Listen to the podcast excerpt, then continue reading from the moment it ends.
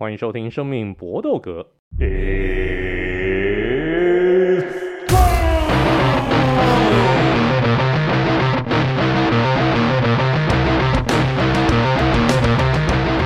们的 p o d 专注在 UFC 和综合格斗，其他的东西反正讲那么久了，那就真的以后再说。我们今天很高兴能够有新朋友、新同学来加入。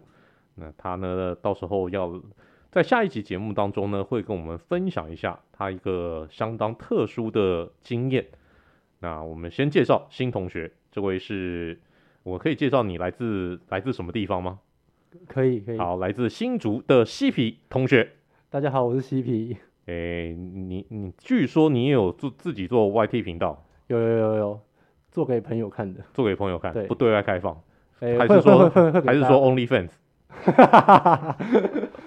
就是主要是做给身边朋友看，让他们多了解格斗，不然我都没有朋友可以聊天。哦，是哦，对，哦，没关系啦，那个没有朋友可以聊天也是很正常的。我们身为一个这种这种小众那个小众运动的一个这个爱好者，没有朋友可以聊天，完全可以完全完完全可以理解啊。那你身边的朋友有什么？有有有人真的因为看你的这个 YT 频道，因此跟你比较能够讲得上话吗？目前目前是还没有，因为 影片做太少，哦、应该只有我女朋友可以跟我聊天而已。老师啊，没没关系，这个女朋友很重要。好，女朋友愿意跟你聊天，就是就是一件好事啊。讲到这边，Eric 最近跟这个女朋友相处如何？很棒啊，很棒啊，什么问题都没有。哎呀，真的吗？嗯，听说也换了一个合适的尺寸。对，这个就跟穿衣服一样，你各种身上的装备就是要多试用，对对对对对，然后不同，然后不同的品牌有不同的版型嘛，对不对？对对对对对对，嗯、找到适合的版型。对对对对，就是不会有那种很像被瘦掉哎那种，一不小心好像上什么环的那种感觉，我不喜欢的。哦，上环通常通常是因为要要要要让女生开心嘛？通常是要让那个血液不会倒流，维持。长久的，就是持久一点。嗯，这个这种东西在那个德系的片里面蛮常会出现。那德为什么是德系？我不知道哎、欸，就是呃，就是有一阵子还蛮蛮喜欢演奏欧陆各各个地方的片，就是德系的片他们会蛮喜欢在上面套环。哦，是哦，嗯，嗯，我只有在那个中那个那种那种中国的以前那种那种那种章回小说里面有看到。章回小说就羊这个羊字头嘛？呃，可以可以。可以好，那那呃，Vince，你需你你你有用过这种东西吗？我还真的没有哎，而且我一开始一直以为他是真的是为了要让另外一方比较舒服，就是我心想说关我什么屁事，就是就是或者是我我我知道就是可能在那那画儿加点珠子，也是为了让对方嘛，对我们哪有什么差？我是刚刚才知道说，原来是为了要让阻止血液倒流，维持它的硬度。OK，这是长知识的，长知识的。可是你要那个那个维持那个那个维持维持它的一个强度，你都靠药物是不是？没有深蹲啊，深蹲还是要做嘛。那你也不要说药物嘛，就是营养品，好不好？左旋精氨酸，大家爱喝不给它定下去，或者是虾皮很多代购，好，真的是对身体很好。因为我相信我们听众应该有一些人是不像西皮这么年轻，可能年纪稍微有一点，都不要说谎，三十岁之后身体就没有这么好了。啊，如果你不小心又有点胖，你就更不好，好吧？我们要诚实面对自己才能解决问题。推荐大家吃左旋精氨酸，你会回到十八，哎，每个人的十八岁不一样啊，就是也许你会回到之前好一点的状态，这样子。我自己其实有吃，我虽然说不敢讲回到十八岁，但我起码在三十八岁应该 OK。真的，你这个这个年纪到到一定的一个这程度呢，身体衰退的这种状况非常非常非常的一个明显。好，那这点鼓励大家，各位兄弟们，该吃的东西还是要吃，该吃的营养品一定要吃。我个人非常推荐，呃，除了精氨酸以外，另外四个营养品是我必吃的。第一个是锌，第二个是镁，第三个是 K2，第四个是 D，就是维维他命 D。反正这四个大家听众记起来。我觉得你们营养品这种东西，就把它当做补品嘛，你就吃它三个月，你觉得没效就把它拿掉。对你来说，you have nothing to lose，因为三个月你绝对不会过量。但是如果你三个月之后有效，好，大家这个听到了哈，有兴趣的话就可以试试看。当然，如果你觉得自己身体状况都非常好，每天早上起来的时候都都猛得不得了，对，每天早上起来都陈柏霖，那那完全就不用理他，好吧？那来，我们开始今天的主题。我们今天呢，先来，因为我们这个录音的时候是这个前一场，这个前一个周末，刚刚发生了一个大事啊，那就是我们都觉得 Shevchenko 是被 A 掉一场比赛，被偷走一场比赛。那场比赛跟 Grasso 的这个再度的对决，居然最后有一个裁判，而且就那一个人，那有一个裁判把最后一回合第五回合居然是十比八判给了 Grasso，就因为这个样子，让两个人那个裁判手中的一个计分卡就变成两个人平手。那另外两位裁判，一个判 Grasso 赢，一个判 Shevchenko 赢，所以就变成两个人战成平手。那冠军还是属于 Grasso 的，这个是一个非常非常有争议的这个判决啊。那我们先请新同学来发表一下意见。对这场比赛，这这这最后一回合怎么可能这个十比八呢？要知道十比八是一个非常悬殊的比数啊。这感觉也是选选口被被偷了，他被他根本就感觉就被偷走了，因为这种基本上要十比八，十比八是很夸张很夸张的一个东西，基本上是要大人打小孩才有机会出现的那个比分。因为十比八感觉那个就是要，比如说我打你一百拳，你才回我一拳那种感觉嘛，对不对？至少要打到有差距。那十而且一般如果你要判给那场比赛，很明显第五回合。如果你要判 Grasso 赢，我没有意见；十比九，我没有意见。但十比八，这个、这个、这个真的就有夸张了。Vince，你也觉得那个第五回合是是发生什么事情？其实我觉得这样比赛完之后，就再度嘛，就跟我们之前一直在讨论说，就是计分制度一样，就是当然又是一样，他们对这些裁判一点办法都没有，因为这些裁判不归他管。可是就像是呃，这次大拿赛后好像没有放炮了。可是我觉得他其实心里面一定也会觉得干这傻小。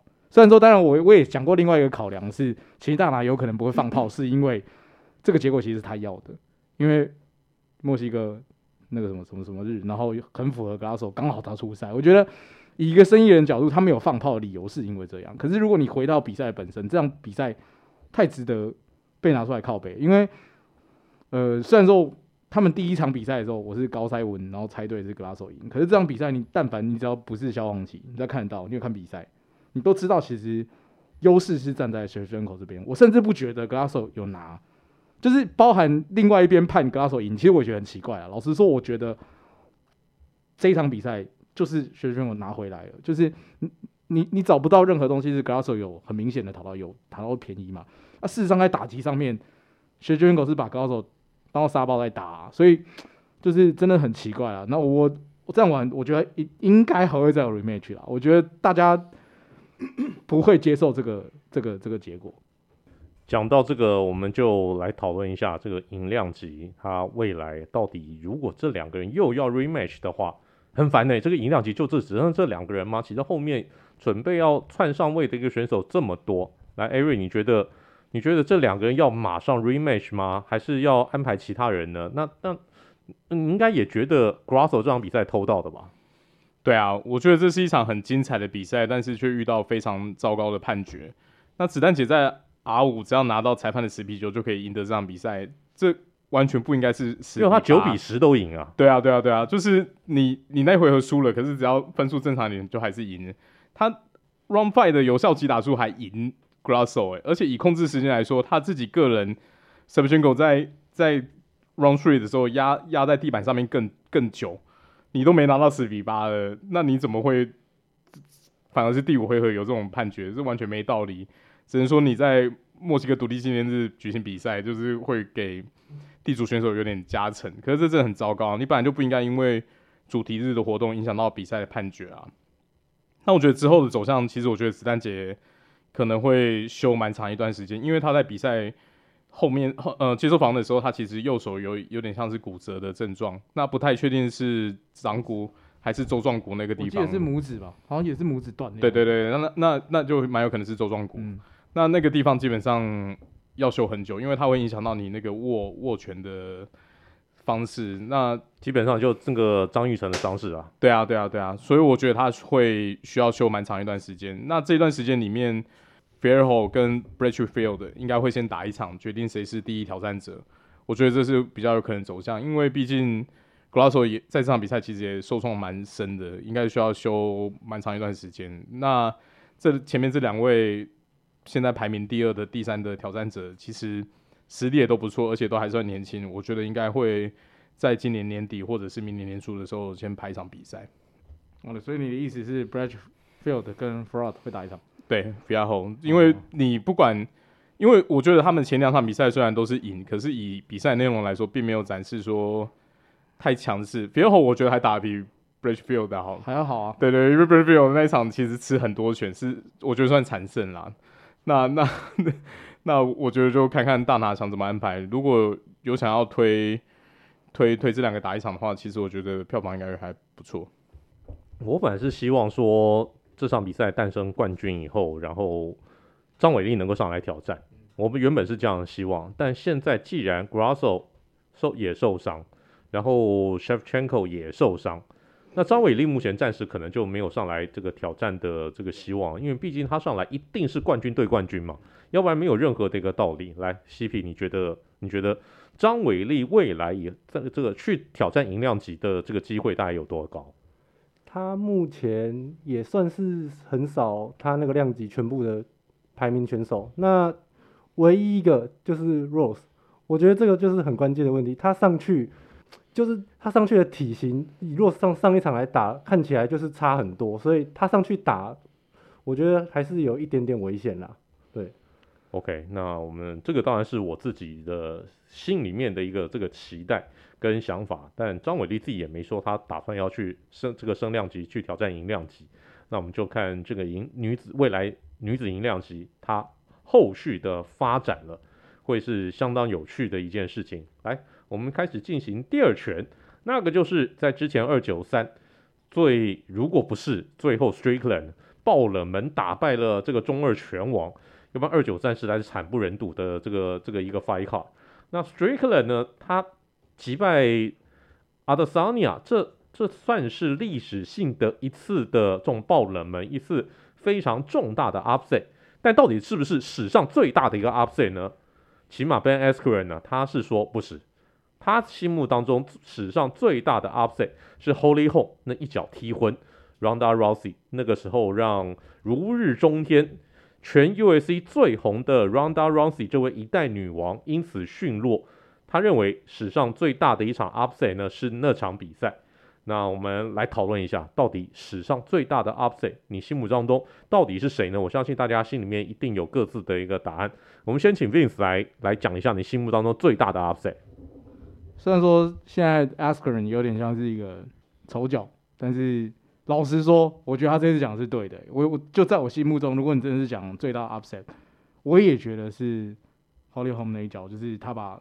就是 Ronda Rousey 从真的是把他从女子 UFC 上面的 GOAT 一脚把他踹下来，他踹下来之后他就跑去拍电影，就是一去不复返那种感觉。而且你说男生的话，男生我心目中也不是阿拉萨尼亚，因为可能是因为就是阿德萨尼亚上次输给普雷哈之后，我们就会有一个就是既定印象，而且不是阿德萨尼亚，不是说一直。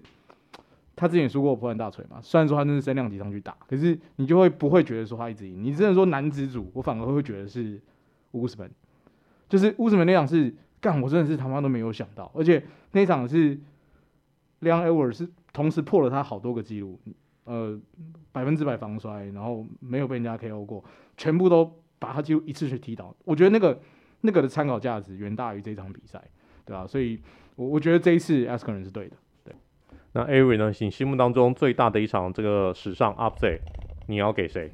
我要给一半的上古神兽，就是 Matt Serra 对 GSP 那一场，因为那场其实还有就是大家我们现在现在都会拿出来分析的那个赔率为佐证，GSP 的赔率是负一千三，然后 Matt Serra 是正八百五，这个是史上最大差距。所以那一天你如果有压到 Matt Serra，真的是。一夜致富，没有在开玩笑，对啊，那基本上 GSP 在那时候次重量级的地位真的是如日中天，而且各个战绩的的完整度，还有他自己对于求胜这一个就是那种欲望，因为大家都知道说他明明各各项技能都很完善，他可以用任何方式取得比赛胜利，打得好看也可以，可是他就是会选择一种相对。保守就是把你击到爆，把你摁在地上，然后看你，让你打起来就是很绝望这样子。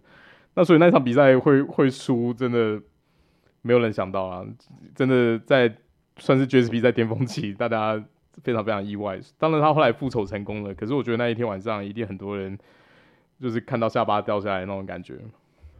那西皮呢？来，你讲一个你心目当中的 upset。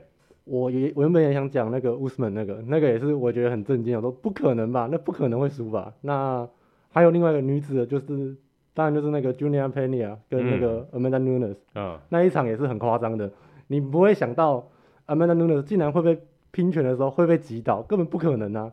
她以前就是拿这个当她的那个王牌武器的，她竟然被击倒。OK，那大家心目当中都有各自的一个 upset，我比较。比较老派一点，我心目当中是 Edison Silva 这位，我认为心目当呃我心目当中历史上面最强的一个这个选手。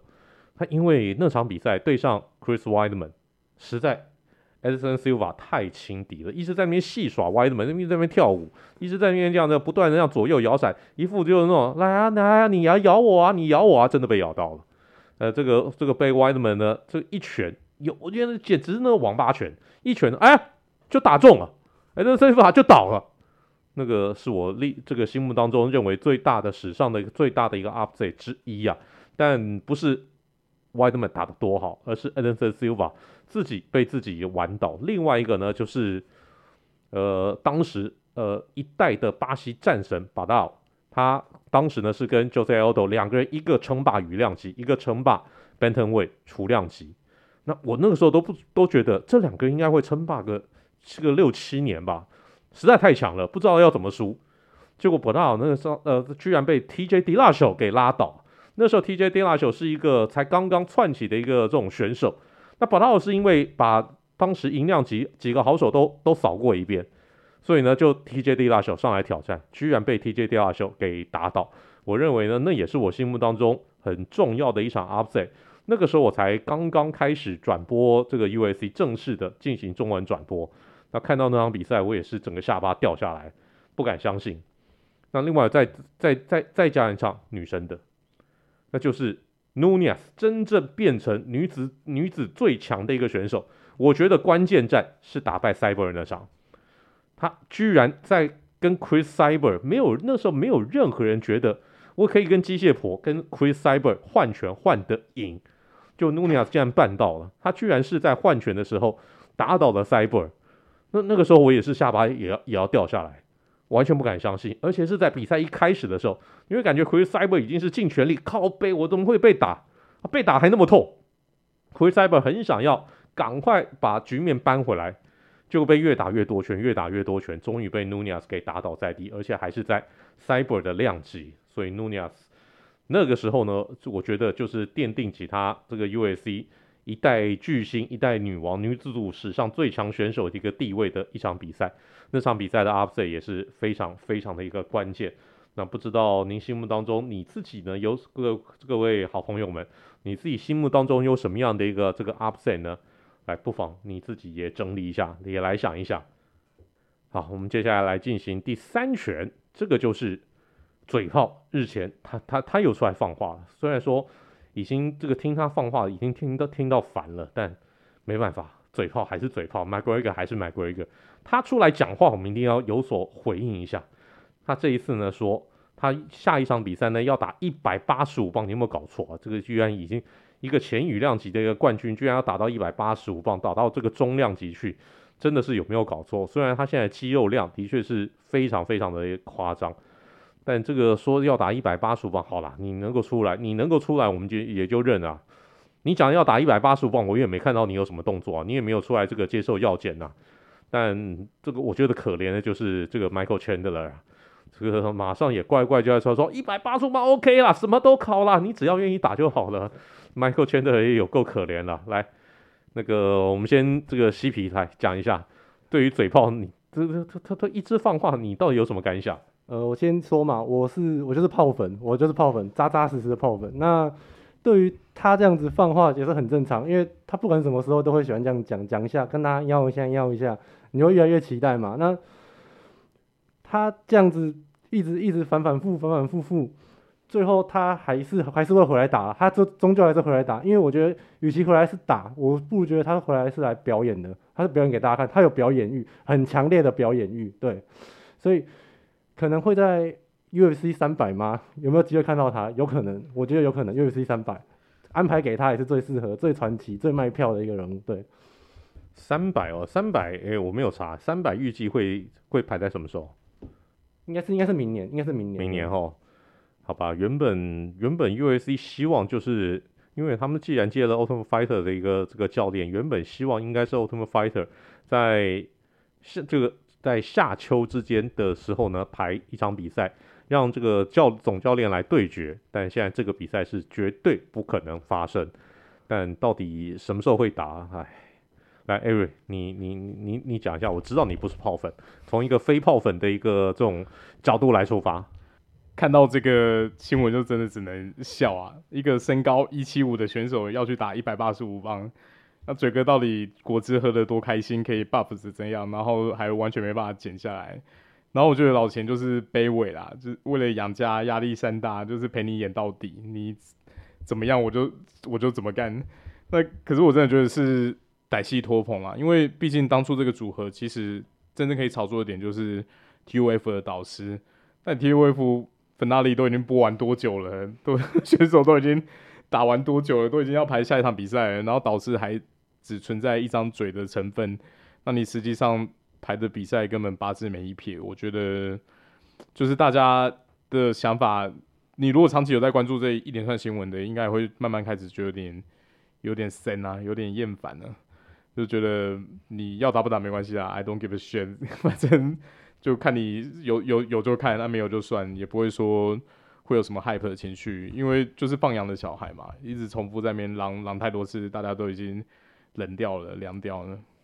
我是觉得，呃，两个东西，我是认同刚刚西皮刚刚讲，如果他有办法乖乖进药检池啊，这大前提还是他要进入 USA 大的药检池，一八五磅没问题啊，我操！你只要要减持进得了，过得了，没问题嘛。你他妈要约圈的打相扑，我都 OK，我就看。我我觉得，哎、如果真的有办法排在三百，因为三百一定是明年了，一定是明年，而且应该是明年，可能三四五月那个时候。我觉得如果可以排在那个时候，应该会是非常有梗啊。而且目前看起来，你你真的要他出赛，一定不可能是今年嘛。所以如果明年他，哇，我我我这很简单。明年不管他的选手是谁啊，我觉得对他对对我来说，就是再看他一场比赛，我就满足了。当然，我希望那场比赛是赢的啦，然后他把比赛收掉，然后他就退休，这样我觉得是最好的啦。我也我也不期待说什么他要再回来打什么东西。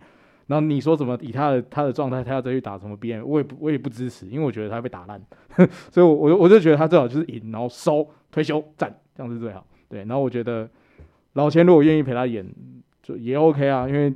谁不想摸他？对啊，大家讲，老钱也真的这个可怜呐、这个为了五斗米折腰的，这个只能说默默陪着这个渣男呢，一路在那边起舞，实在是很像，很像是这个这个小时候我们家那我们那个学校里面的校花，结果爱上这个全校最渣的那个男生，就一路在那边苦等苦等苦等，一直等不到那个渣男回头，等到这个。等到后来到四十岁了，的莫这个这这居然还小姑独处，渣男都已经离婚三次了，这这实在有够可怜，好吧？这个就是我们今天的三连拳。我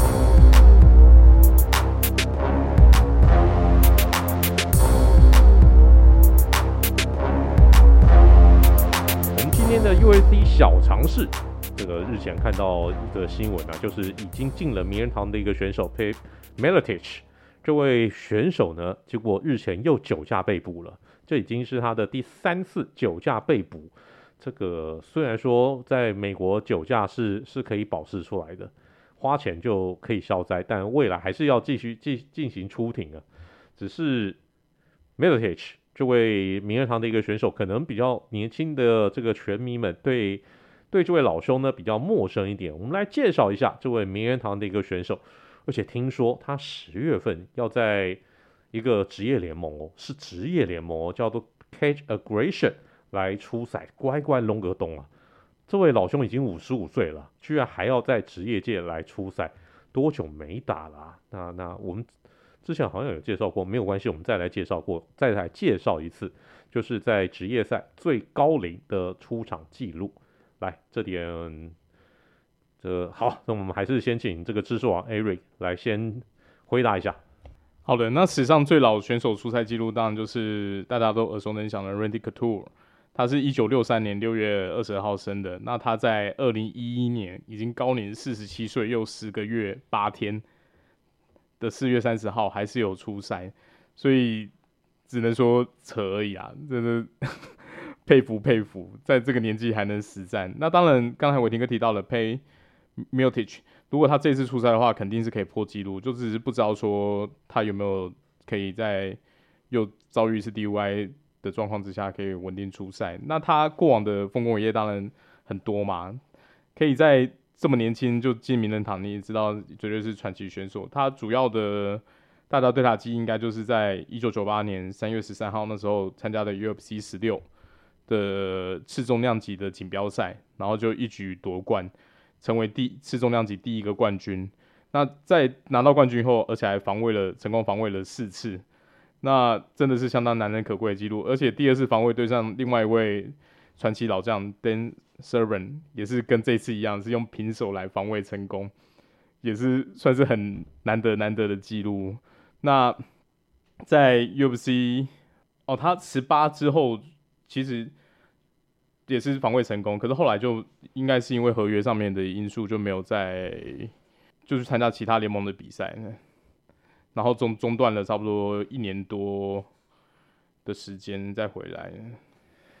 诶，我的资料稍微有一点点不一样。你刚才说的那个不是 UFC 正式的冠军，是 Tournament 的冠军。嗯，对，他后来呢才才正式在正式拿到那个次中量级的这个冠军。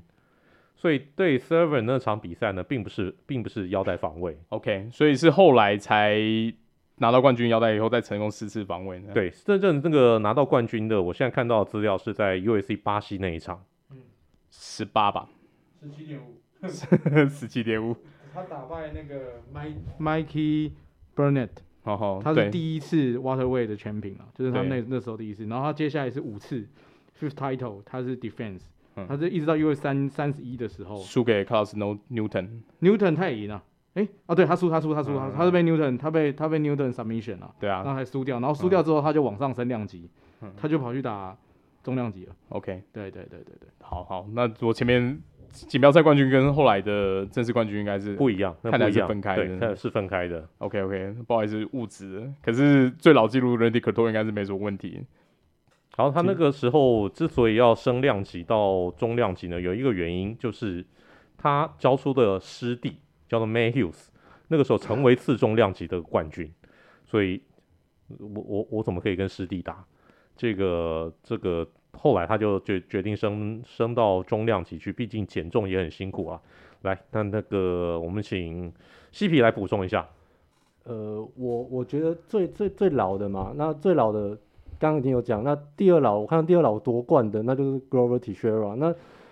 Glover Teixeira 他在夺冠的那个那一场比赛，刚好也就是在新加坡打，那也是打的血流成河，然后拿年度最佳比赛，我觉得很印象深刻。OK，不过你没有到现场看吧？没有，那个没有，但是那一天是我生日。哦，所以有保留遗憾。OK OK，生日当天，哎呦，如果在生日当天能够看全庆生，那个应该会是非常难忘的这个难忘的一天呐、啊。是，但 Miletich 他后来。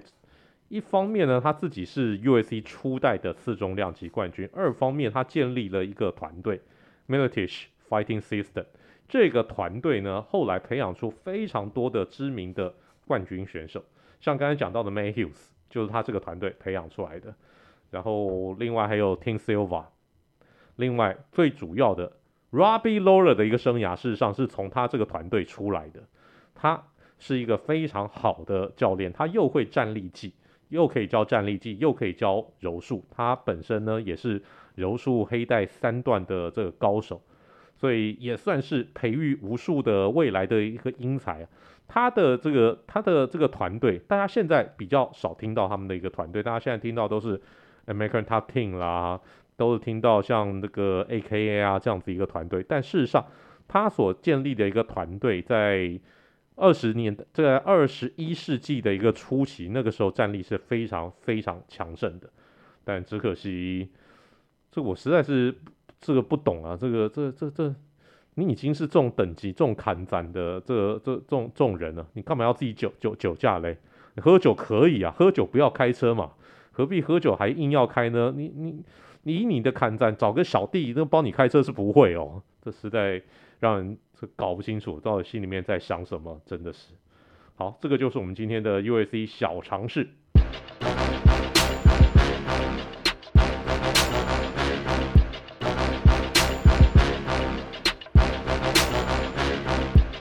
好，我们今天的词曲只应天上有，我们来介绍一下女子选手 Sarah McMahon，她所选用的出场曲也是一个蛮不一样的重金属团，叫做 Disturbed，他们的一首名曲叫做 Undestructible。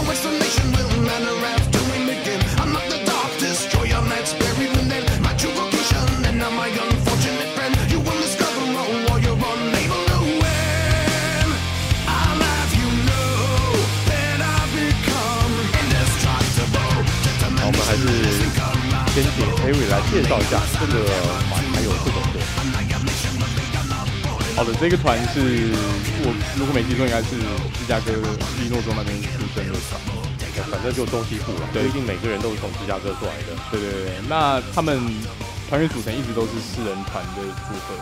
那其实因为他主唱是不弹乐器，就是单纯主唱，所以整体的那个编曲跟曲风可以做的那么饱满，是相当相当厉害。那他们这个团。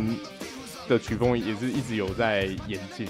第一张专辑的时候，其实比较偏向 New Metal，然后慢慢的、慢慢的就偏比较偏向，嗯，就是 Hard Rock 或者是或者是呃另类另类金属，你就比较难去归类。主唱的声音跟造型都相当相当有特色，他的造型就是大光头，然后长得跟阿格西有点像，嗯，就是保镖版的阿格西。保镖。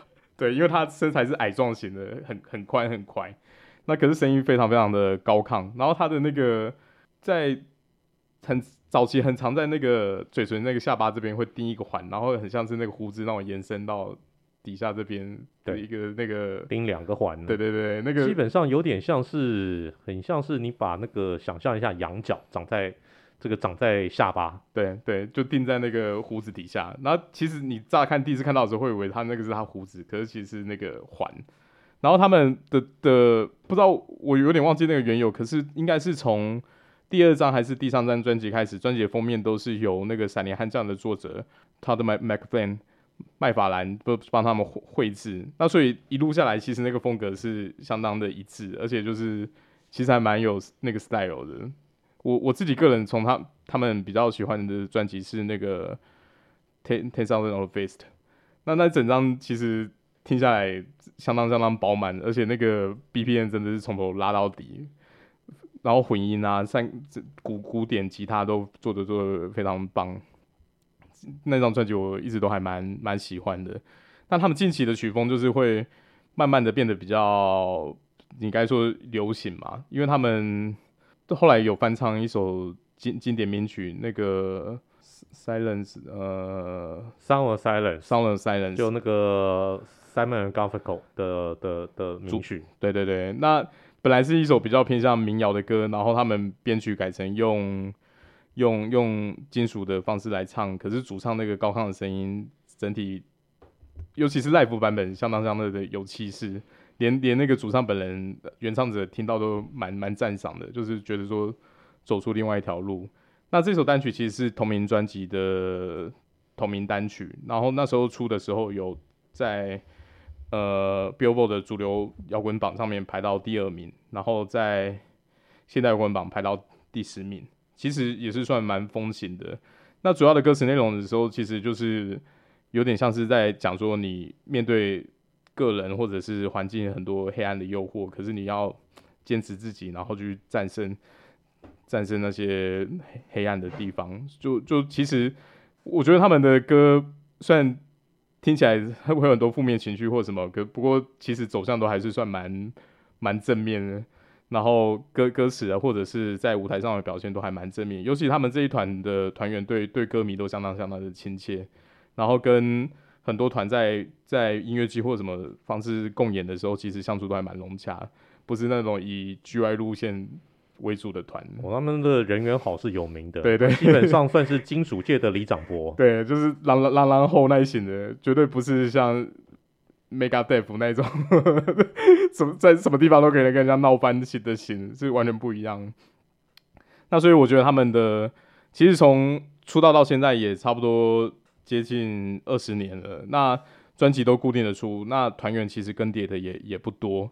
所以我觉得他们曲风虽然是有演进，可是品质整体的制作品质还有主唱的声音其实都维持很好。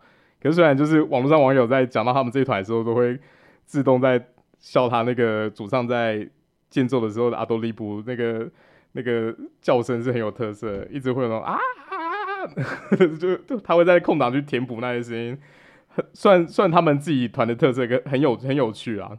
然后我自己个人是还蛮喜欢，尤其我喜欢他们就是 live 的时候的品质跟跟专辑是不会有什么落差，对啊，就推荐给大家。因为主唱本身的这个声音，他这个歌唱技巧非常非常的好，他的歌唱技巧。几乎是到那种教科书等级的。他从一般的就很多很多那种那种网络上面很多那种那种 vocal coach 去分析他的一个歌，都对他的的的声音从一开始的胸音到喉音到那个呃鼻音到整个用头腔的一个共鸣，到最后必须要用这种 fry 的一个方式来唱比较嘶吼的一个这个声音，他的技巧几乎是无懈可击。我至今，我我看蛮多这种 vocal coach 他们的这种这种影片，我没有听到一个 vocal coach 敢挑剔说你这边技巧不好，没有一没有一个，我几乎他几乎是零负评，每一个人都都都都听完他的一个歌，都说哇这个技巧真的超级强，这个转换实在超厉害。那嬉皮是不是比较少听这个摇滚乐？对这首歌有什么感想？我今天有听这首歌，那这首歌听起来就是一般的。感觉就是很，就是平常会听到的那种重金属音乐。那我与其对这首歌评价，我觉得他的专辑的封面每一个我都觉得好漂亮哦，他的图很好看，有点有最近最新的二零二二年的那个很像 Diablo 的那个的那个脸，好帅，我觉得非常的帅。他每每年历代那些那个主主题风格全部都不一样，我觉得哦，这个买来收集也是放在旁边装饰也是非常漂亮的。好像每一个都适合穿在选手的这这个身这个身上吼，来这个出场应该是还蛮酷的。来，那 Vince 呢？这首歌你会在健身房听吗？啊，就是一样啊有加。我只是觉得那个男主唱长得很像《神鬼传奇》第一代那个硬和田，就那个祭司，超像。就 是他叫什么 Aaron Aaron Vanslow 吧？我记得那个那个演员，就是他们想说干什么东西？他唱歌是不是？后来发现、不是不是不是不是，就是。很像既有印象你会看到的，就是唱 metal 的人的样子。然后真的，我也觉得他声音就是很赞，这样就是很适合拿来在出场乐。而且这一部这首歌的 MV 很帅，因为他前面是有点像是一个斯巴达战士在奔跑，可是后来到中半段的时候就开始有其他的什么日本武士啊。我看到日本武士的时候，干我觉得超帅。然后近代那些枪炮啊，那种古古时候那种英国那种战争那种大炮东西加进去，我就觉得哦，这个真的很适合拿来当做出场乐，这样就是真的很有气势。因为这首歌讲的一个意境呢，就是让选手会觉得说，我自己完全是打不倒的一个人，我上去呢就是要就是要打死你的，我上去呢你根本不可能碰到我一根汗毛，所以上去的确是蛮有气势的。那如果大家觉得觉得这首歌还不错的话，其实我最推荐是他们的成名曲《Down with the Sickness》，就就被被那种有病的人这个一起拖下水，《Down with the Sickness》那首歌呢是把他们的所有的一个元素，包括 Eric 刚才所说的这个主唱所发出的各种怪声、各种的一个吼叫声，跟他们的一个强烈的节奏，还有他们有一项特色，就是他们不喜欢用 solo，他们的音乐呢是整个铺陈的铺陈的很很稳定，没有什么激烈的一个这个 solo，但是呢，整个声音呢会让你觉得你就是很有，你就是很想跟他们的这个音乐呢一起来一起来跳跃，一起来来喊叫。Down with a sickness，而且中间的歌词，大家要去听那个有口白版，那口白极为变态。如果你喜欢一些比较 sick 的这个比较沉重或者比较阴暗的歌词的一个内容的话呢，我推荐大家去听 Down with a sickness 这首歌的这个口白版。这个就是我们今天的这个生命搏斗格，到了说再见的时候了。来，我们第一次参赛的西皮，好，大家拜拜。来，那 Vince。大家晚安。See you next time. Good fight and a good night.